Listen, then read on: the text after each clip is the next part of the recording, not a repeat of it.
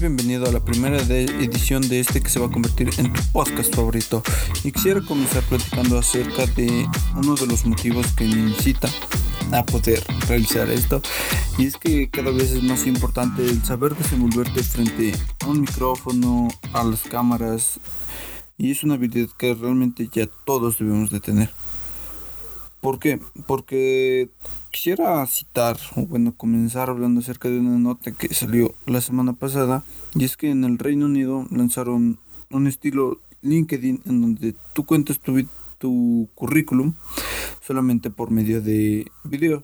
Y evidentemente, si no te sabes desenvolver frente a una cámara, un micrófono o algo, evidentemente no creo que vaya a ser la persona que dentro de ahí se quede con el trabajo, aunque seas la persona indicada, si simplemente no te subiste explicar o demostrar cómo es que realmente tú eres el mejor para desenvolver ese trabajo frente a una cámara, entonces no te estás adaptando a lo que va a ser la nueva la nueva realidad, vaya.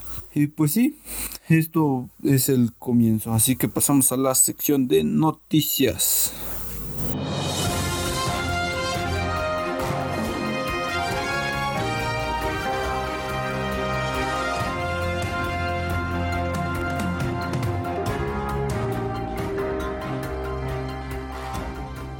Arrancamos la sección de noticias hablando acerca de la simulación de una hipernova.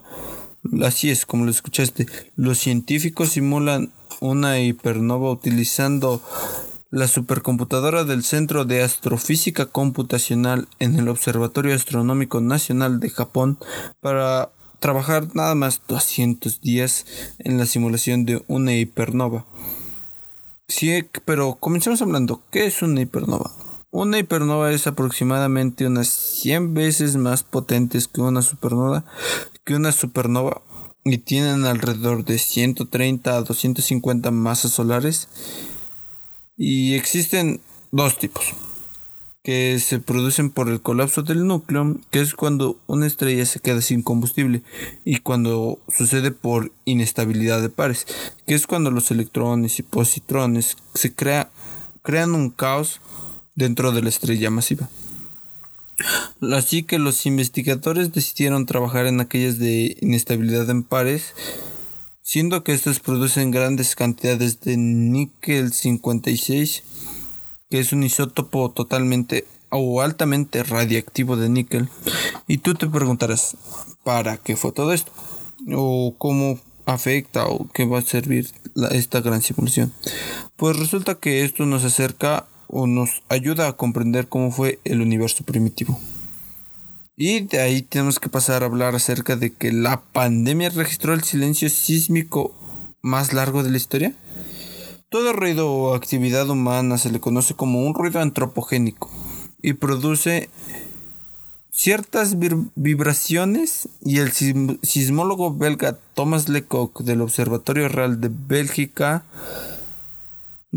realizó un pequeño estudio en donde captó las vibraciones que están llevando dentro de la Tierra, que, son que se encuentran dentro del espectro de frecuencias de entre 1 y 15 y 20 Hz registradas por los sismómetros, determinaron que en efecto al tener un gran paro las vibraciones de la Tierra están siendo cada vez menores. Entonces, eso es lo que se encontró por parte de los sismólogos en esta semana. También mm, las pandemias no es algo muy actual, porque se encontraron rastros de viruela en ADN de vikingos. ¿Vikingos? Sí, muy al norte se podría decir.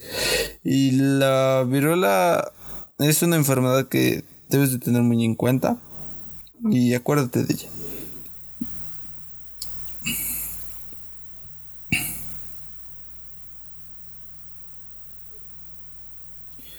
Pues es una gran enfermedad y aparte en el siglo XX mató alrededor de 300 millones de personas, así que bendito sea Dios que se, se erradicó.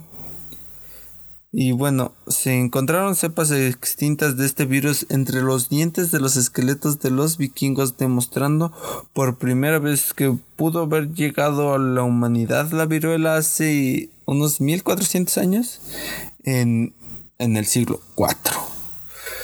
Eso ya hace bastante y la viruela supuestamente o se espera que en hace, ¿cuánto será? ¿30 años? ¿40 años? Fue totalmente erradicado.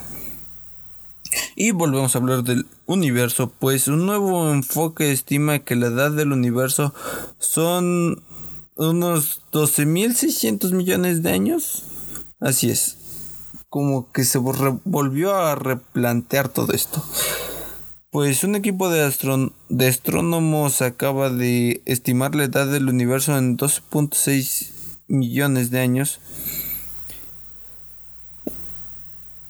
El nuevo resultado eh, dista bastante del anterior, pues anteriormente se estimaba que tuviera alrededor de 13.700 millones de años.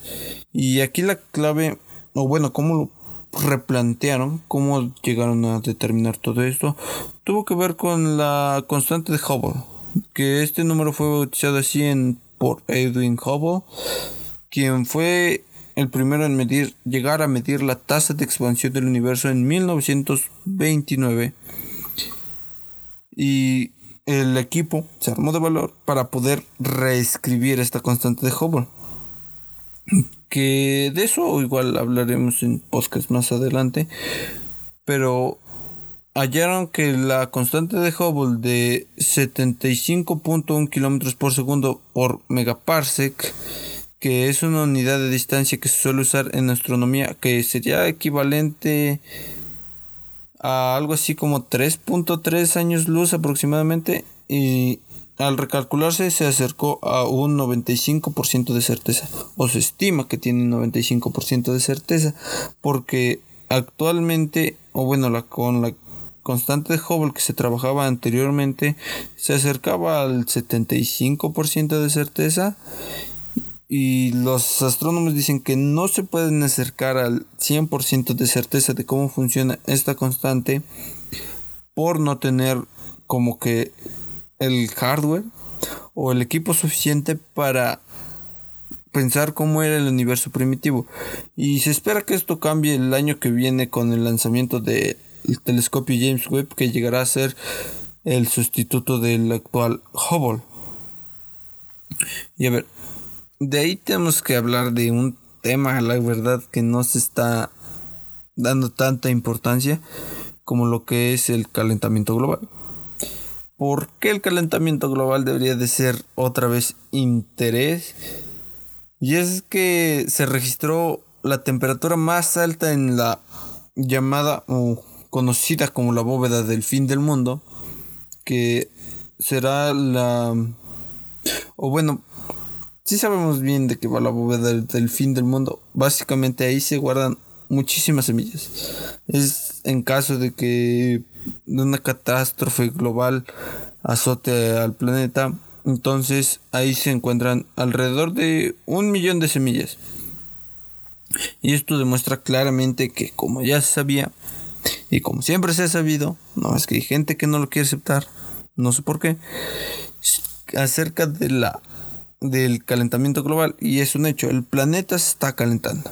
Y tenemos que hablar todo de esto porque debería de empezar a ser más preocupante. El año pasado tuvimos a Greta Thunberg hablando de todo esto y lo hizo muy bien. Incluso me parece que la semana pasada igual recibió como que su bono por lo hecho en las Naciones Unidas y simplemente agarró y lo donó. Es, es un buen gesto. Pero no se está hablando aún lo suficiente. Greta Thunberg aún tiene mucho trabajo, pero no es solo su trabajo. Todos tenemos que llegar a de cierta manera apoyarla. Pues bueno, volviendo a, la nota, en Svalbard, que es donde se localiza la, la bóveda del, del, mundo, o bueno, la bóveda del fin del mundo. En el archipiélago ártico de Noruega con, se registró una temperatura de 21.7 grados Celsius. Dirán, no, no es tan alta. Claro que sí, es muy alta cuando te encuentras a 30, 30 kilómetros. No, no recuerdo muy bien a cuántos kilómetros se encuentra, pero está muy pegado al Ártico, al Ártico Norte, al Ártico Norte, a la parte norte del planeta. Cuando la temperatura, bueno, la temperatura pasada más alta que se registró en 1979 Hablamos de que en 1979 igual ya se estaba registrando una temperatura de 21.3 grados Celsius. Y la temperatura original de este lugar debería de estar rondando de 7 a 8 grados en pleno verano, que es como está sucediendo, o bueno, en la época del año en la que nos encontramos. Estamos hablando de, de que de 7 o 8 grados como máximo estamos pasando a 21.7 grados. Es un hecho que el planeta se está calentando y deberíamos de empezar a preocuparnos más por eso. Yo a mí me parece que sí. El Ártico y especialmente Svalbard se calientan rápidamente, más rápido que el resto del mundo, expresó en su momento Kiel Einstein del Instituto Meteorológico de Noruega para The Guardian. Ahora pasamos con la última nota que vamos a estar hablando de esta semana, que lo vimos toda esta semana, que fue China y los Emiratos Árabes lanzando un rover hacia Marte. Esto me parece que se está comenzando una segunda carrera espacial. A mí me parece fenomenal que se vuelva a competir. La competencia siempre es sana y sobre todo para nosotros que somos como que los consumidores. Y este me parece que tiene como que un interés de doble filo. Igual es una respuesta frente a lo que hizo Trump. Recordemos que Trump llegó a declarar la luna como espacio estadounidense e incluso creó la Space Force.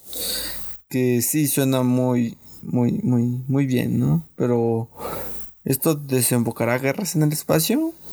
o cómo funciona esto. O precisamente lo están haciendo por eso mismo. No sé ahí como que cierta algo sospechoso se trae.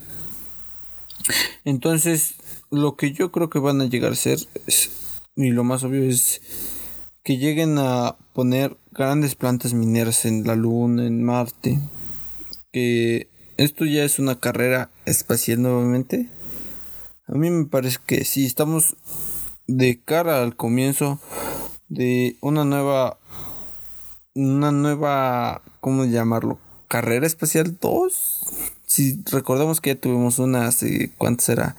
Fue en los 70s, 80s, 90s 2010, hace 40 años, 50 años, hace ya 50 años. Tuvimos la primera carrera espacial por saber quiénes iban a llegar a la luna. Estados Unidos ganó y me parece que otra vez Estados Unidos va a ganar. Gracias al, a la persona del momento que igual hace no mucho fue una gran noticia por parte de él de haber estado lanzando personas por primera o bueno después de mucho tiempo desde suelo estadounidense a la estación internacional. Y si hablamos de Elon Musk.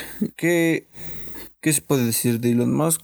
la verdad lo está haciendo muy bien. Es una persona de negocios que se está moviendo bastante bien y está haciendo bien las cosas. Y se espera que él vaya a ser la primera persona en llegar a Marte. Iba a decir alunizar, pero no creo que se al, alunice en Marte. Entonces, creo que otra vez veremos Estados Unidos, Estados Unidos ganando esta segunda carrera espacial. Muy, muy, muy pronto. Y obviamente no se está invirtiendo tanto dinero nada más para no, no obtener algún beneficio. Y el beneficio que creo que se va a hacer va a ser los minerales que tengan estos planetas. No, no estoy. No me he informado realmente hasta ahora cuáles sean los, los minerales que contengan dentro de estos planetas. Pero me parece que por ahí va la onda.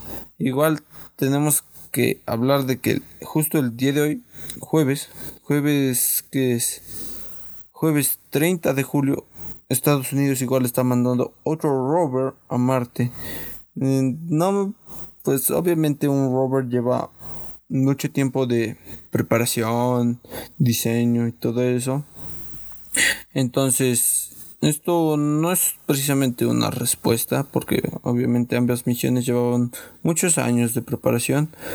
Y al fin, qué curioso que los tres estén siendo mandados muy, muy, muy continuos uno del otro. Pero por ahí estamos presenciando la, el inicio de la segunda carrera espacial más grande del planeta, obviamente. Entonces estaremos viendo a gigantes competir como, como lo es Estados Unidos, China, la India, Emiratos Árabes Unidos y ahí Rusia creo que se está quedando un poco atrás y no creo que se quiera quedar atrás, entonces estaremos viendo cómo responde Rusia. Y pasaremos de ahí al siguiente tema que va a ser estar desarrollando el tema de esta semana que es...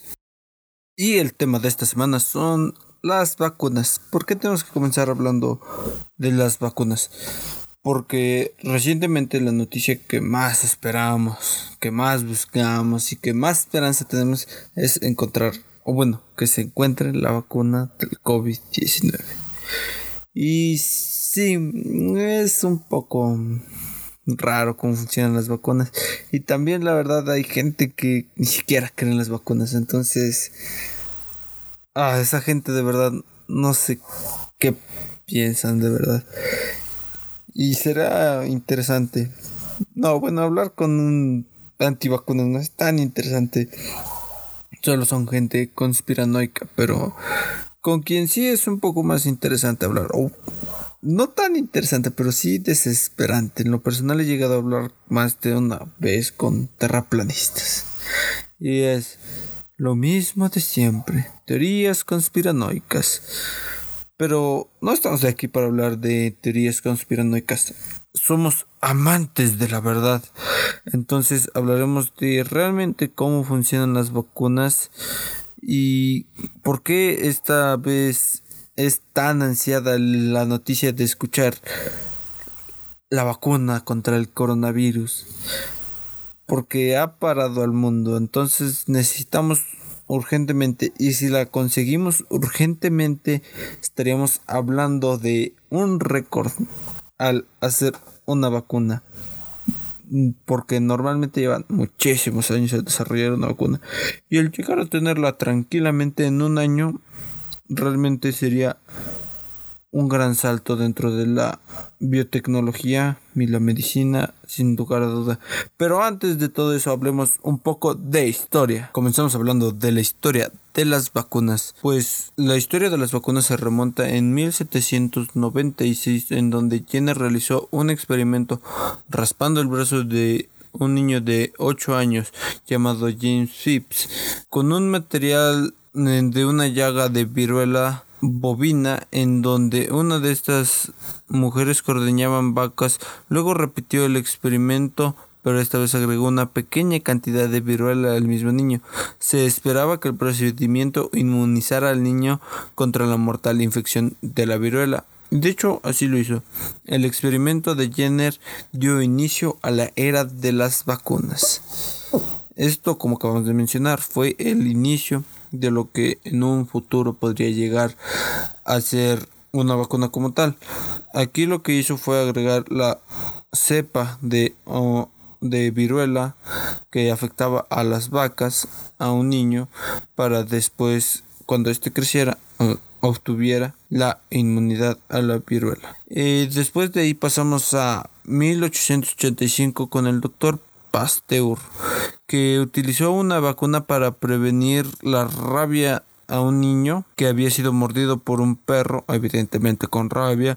Para la mitad del siglo se había obtenido un progreso muy alto con las vacunas e incluso para 1980 me parece se declaró totalmente erradicada la viruela y actualmente se tienen cepas de viruela pero están encerradas encapsuladas, no sabría realmente cuál sería el término, dentro de laboratorios de totalmente altísima seguridad, laboratorios de nivel 4. Entonces, volver a ver la viruela no creo que se llegue a ver. Y evidentemente ah, tiene algunos efectos secundarios la implantación o bueno la la inyección de las vacunas, pero realmente siempre deben ser leves por el alto procedimiento que llevan o lo delicado que deben de llegar a ser porque no porque son solo no son solo para una persona, son para millones de personas. Entonces los efectos secundarios siempre deben de ser un dolor leve en donde te hayan aplicado la vacuna, el enrojecimiento de la zona, la inflamación del lugar de la aplicación y si acaso por mucho, por mucho te debe de llegar a causar una fiebre leve. Y puede ser debe de ser no más larga de un día. Y si llega a ser más larga de un, un día deberías de, de, ir a tu doctor porque a lo mejor te causó alguna alergia o eras alérgico a algún fármaco. Entonces mm, de ahí no debe de pasar como que el, los efectos secundarios. Mm, y esto sería como que un poco la historia y ahora pasaremos a hablar como que los datos, cómo se forman y demás cosas de las vacunas. A ver, la creación de una vacuna no es de un día para otro. Son años, años para que se llegue a una vacuna que realmente pueda llegar a funcionar para las 8 mil millones de personas que prácticamente ya somos. Entonces es muy difícil llegar a, tal punto. Se estima que en promedio una vacuna se debe de aprobar o lleva desarrollo unos de 10 a 15 años. Entonces, en caso de obtenerse una contra el COVID-19 a finales de este año, va a ser un granito para la ciencia. Y a cómo van las cosas, esperemos que sí. Y a finales del próximo año ya todo el mundo esté vacunado y volver a tener la normalidad real en 2022. Claro, viéndolo de un lado totalmente optimista, no sabemos, pueden llegar a pasar cosas o incluso presentarse algunas alergias y decir, no, para las personas que tengan tal enfermedad o que sean alérgicas a tal cosa, no pueden llegar a vacunarse, entonces habría que esperar. Pero esperemos que no sea así y seamos lo más positivos que se pueda hasta, hasta el final, claro que sí. Entonces, ¿qué se debe de tener en cuenta al crear una vacuna? De la manera en que cómo responde cada sistema inmunológico se debe de tener en cuenta ¿Quién necesita vacunarse contra el germen? Esto es muy importante porque digamos hay gérmenes que solo afectan a, niños, que solo afectan a, a personas adultas, que solo afectan a determinado sector de la población o gente que tiene determinadas alergias, etc. Entonces se debe de tomar en cuenta a quienes afecta y trabajar sobre ellos. Principalmente no se trabaja directamente con ellos cuando se empieza sino que poco paulatinamente se va buscando llegar a ese sector. Y la tecnología o el enfoque que se le va a dar.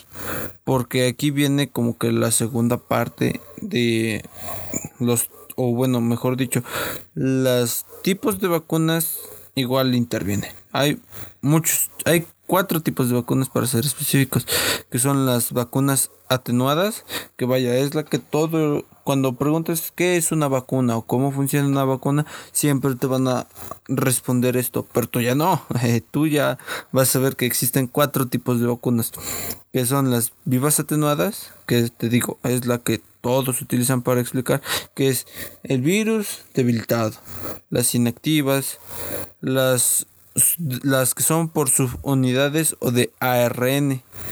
Estas son muy importantes o con toxoides. Que iremos hablando poco a poco de estas. Las las y como dije las atenuadas son las que como te digo fue son las que todos utilizan para poder explicar el funcionamiento de una vacuna. Ahora, las inactivas son aquellas que requieren de normalmente de una o más dosis. No tienen el mismo efecto o la misma efectividad uh, de como una atenuada.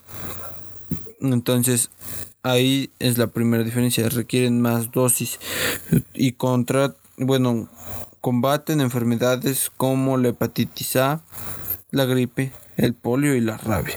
Normalmente no necesitas, bueno, necesitas más de una o dos dosis para poder combatir estas enfermedades o adquirir 100% la inmunidad. Las de subunidades o de ARN, estas utilizan partes específicas del germen, del virus, la bacteria, lo que se quiera combatir para poder generar anticuerpos ante estas enfermedades. Tal es el caso de la hepatitis B, la, la vacuna contra la hepatitis B es de determinado, agarra cierta parte del germen y lo y con esta parte la asimila nuestro sistema inmunológico creando resistencia ante la hepatitis B incluso la vacuna contra el virus del papiloma humano está hecha así toxina las vacunas que están hechas a bases de toxinas son un producto nocivo para el germen. Entonces que básicamente es como un veneno para la enfermedad, creando inmunidad a las partes del germen que causan la misma enfermedad.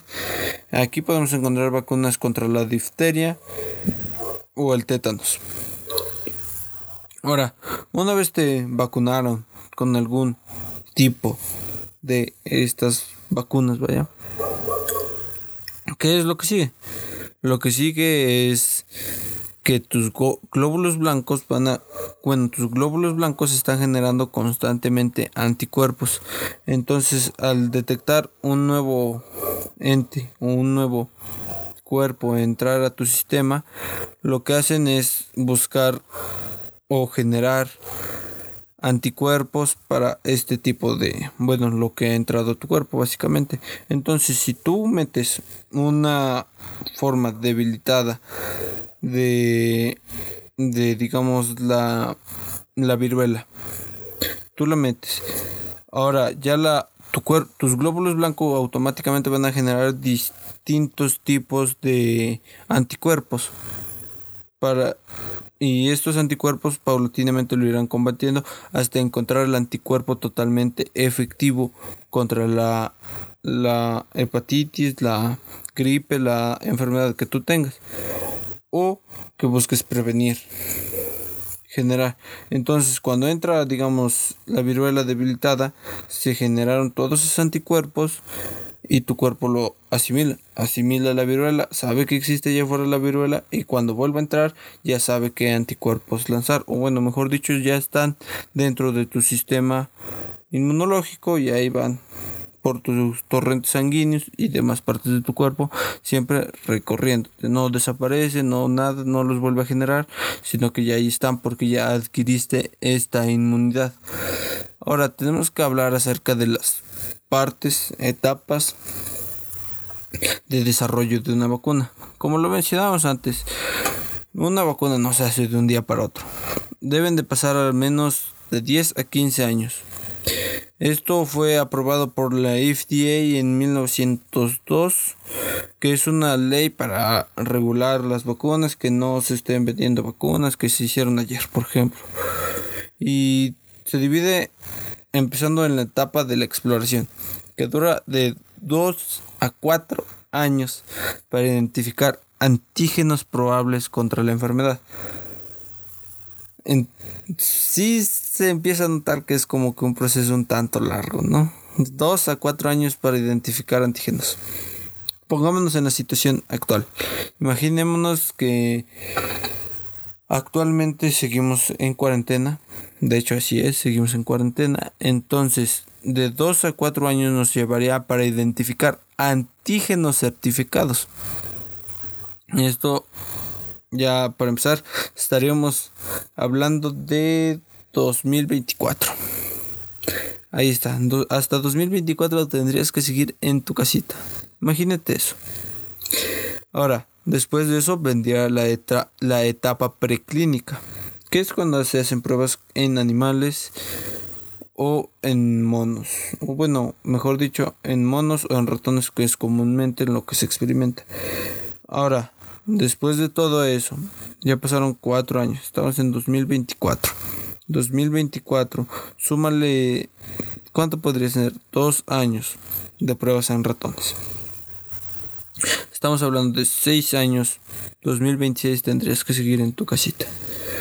Después de eso se tiene que solicitar el IND, que es una solicitud para llegar a hacer pruebas en humanos. Estas las generan los departamentos de cada país. Digamos, mm, México tiene la suya, pero normalmente se está aprobando todo lo que FDA apruebe, que es la Federación de Estados Unidos de, de Medicamentos y Alimentos. Entonces, una vez sea aprobada, tengas tu ID, tu IND, puedes pasar a la fase 1, que es ensayos con las vacunas. Esto ya se comienza a dividir en dos grupos, en donde tenemos el grupo 1 que son los que le dieron vacuna, al grupo 2 que se le dio placebos, que es no es del grupo al que va a afectar el virus, digamos que es un virus que afecta a personas de, de 10 a 20 años. Entonces en prueba se empieza a probar con las personas de mayor edad con las personas de 30, 40 años y paulatinamente se va reduciendo la edad hasta llegar ahí, pero no forma parte de esta fase.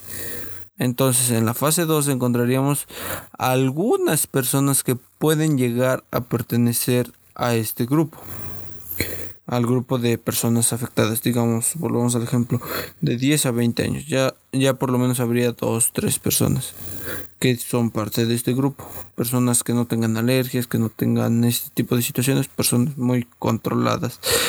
Entonces seguimos dividiéndolo en dos. Hay personas que se les dio la vacuna y hay personas que se les dio un placebo. Lo mismo, se vuelve a analizar si es que hay resultados, se genera inmunidad si es que se está generando inmunidad. La fase 3 que involucra a ya miles de decenas de personas. La fase 3 son ya personas aleatorias, ya si llegas a este punto es porque ya ya estás 100% seguro que está funcionando, que ya quieres probarlo con personas que tengan alergias, que tengan esto para ver cómo reaccionan. A partir de esta fase, digamos para llegar a la, a la fase 2 calculamos 6 años. En la fase 13 mínimo, igual se deben de esperar 2 años para que no haya secuelas, no haya ningún tipo de, de estas situaciones extracondicionales. Entonces ahí van 8 años. Otra vez, de pasaron 2, bueno, pasaron 8 años de la fase 2. Ahora pasamos a la fase 3. En la fase 3, para llegar ya a un certificado de autenticidad, se deben de pasar alrededor de otros dos años. Entonces hablamos de 10 años. 10 años para terminar una vacuna. Y se siguen dividiendo en dos, el placebo. Y después de todo eso, de un ensayo de la fase 3 que resultó exitoso, se debe de enviar la vacuna al FDA para una solicitud de autorización de productos biológicos.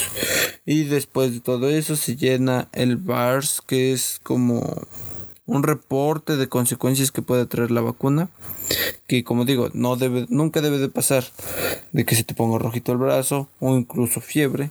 Algunas personas pueden llegar a presentar fiebre nada más, pero de ahí no debe de pasar. Nunca, nunca debe de pasar de esa parte.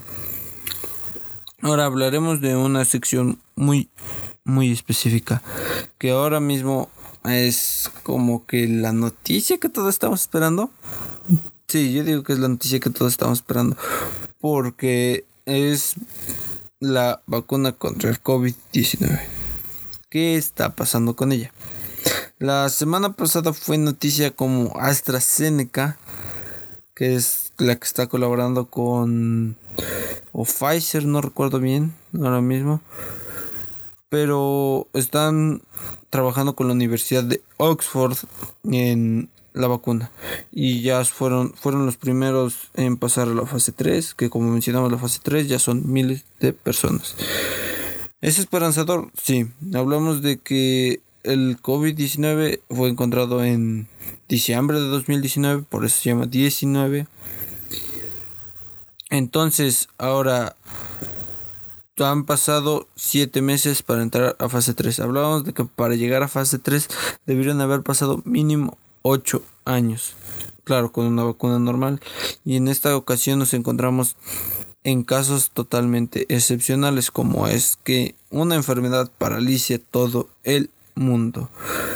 No es arriesgado quizás porque si se están llevando como que la escala paulatina de aún de las fases y yo creo que sobre todo aún así se pondrían por encima las fases. No importaría que se retrase. Hablábamos de que tendríamos si se siguiera el protocolo que realmente se seguía esperaríamos tener la vacuna hasta 2030 estamos hablando de volver a alcanzar la normalidad para 2022, dos años. En dos años realmente habría sido uno de desarrollo de vacuna, otro año de distribución que más adelante hablaremos cómo se va a distribuir la vacuna, qué es la vacuna, cómo se debe de producir masivamente la vacuna. Pero digamos que ahorita mismo son cuántos? Cuatro laboratorios los que están en fase 3. Que es como lo digo, fue AstraZeneca, que es el que apenas hizo noticia, Pfizer, el laboratorio Moderna y CanSino, que es el que es un laboratorio chino.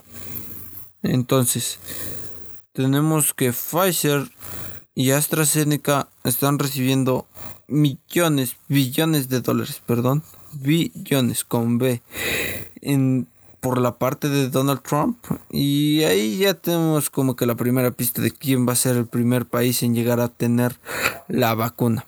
Así es, va a ser Estados Unidos, nuestro vecino, que espero que sea un vecino amable y nos se moche con unas, básicamente.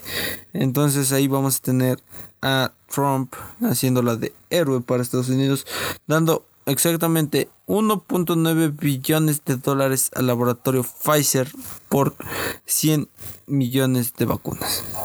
Así es. Yo te, yo te financio lo que tú estás haciendo ahorita, pero cuando tú la tengas me vas a dar 100 millones a mí. Y por AstraZeneca igual, 1.5 billones de dólares para que cuando tengan la vacuna se la den a Estados Unidos 100 millones de unidades. Y por otro lado tenemos al laboratorio Moderna que está haciendo una vacuna un tanto interesante porque no está trabajando como los demás que son de precisamente como lo decíamos anteriormente de el virus totalmente debilitado para que tu cuerpo lo asimile, sino que están trabajando en una edición de RNA o sea, se están agarrando determinada parte de RNA para activar lo que sería, o bueno, después agregar la inmunidad.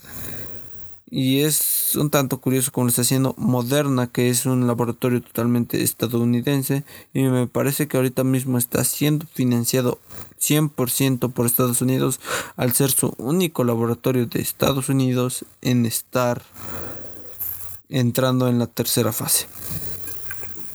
Entonces, tenemos tres laboratorios, hablamos de tres, que es Pfizer, AstraZeneca, Moderna y CanSino. ¿Qué pasa con CanSino? El único laboratorio chino que se encuentra aquí. Entonces, ¿qué pasa con CanSino? CanSino es un laboratorio chino totalmente militarizado y muy sospechoso porque él realmente ya tiene una vacuna aprobada en China, una vacuna emergente. ¿Cuál es la diferencia entre una vacuna emergente y una vacuna comercial? Una vacuna emergente solo se le va a aplicar a personal de alto requerimiento o de prioridad, como lo serían para los médicos. Sí, una vacuna totalmente para, para los médicos, que para que ellos no puedan contraer el coronavirus, pero sí puedan combatirlo con ayudando a las demás personas. Y más adelante igual, mm, probablemente la segunda, la semana que viene estaremos hablando de fármacos. ¿Cómo es que se, cuál es el tratamiento que realmente se le está dando actualmente a la pandemia? ¿Qué hacen los médicos? Ah, digamos, sí, hay personas que ya están muy graves, las intuban, pero ¿hay realmente un tratamiento? Mm, ese tipo de cosas es lo que estaremos discutiendo igual como la, la penicilina cambió la vida, cambió todo, todo en la medicina. Pero actualmente estamos hablando de cómo Cancino, un laboratorio militar chino, tiene una vacuna emergente. Un tanto sospechoso viniendo de China. Pero no le demos espacio a las teorías conspiranoicas porque eso no va tanto con, con nuestro estilo. Entonces, ellos lo que hicieron fue trabajar con un adenovirus de chimpancé, generando una respuesta inmune.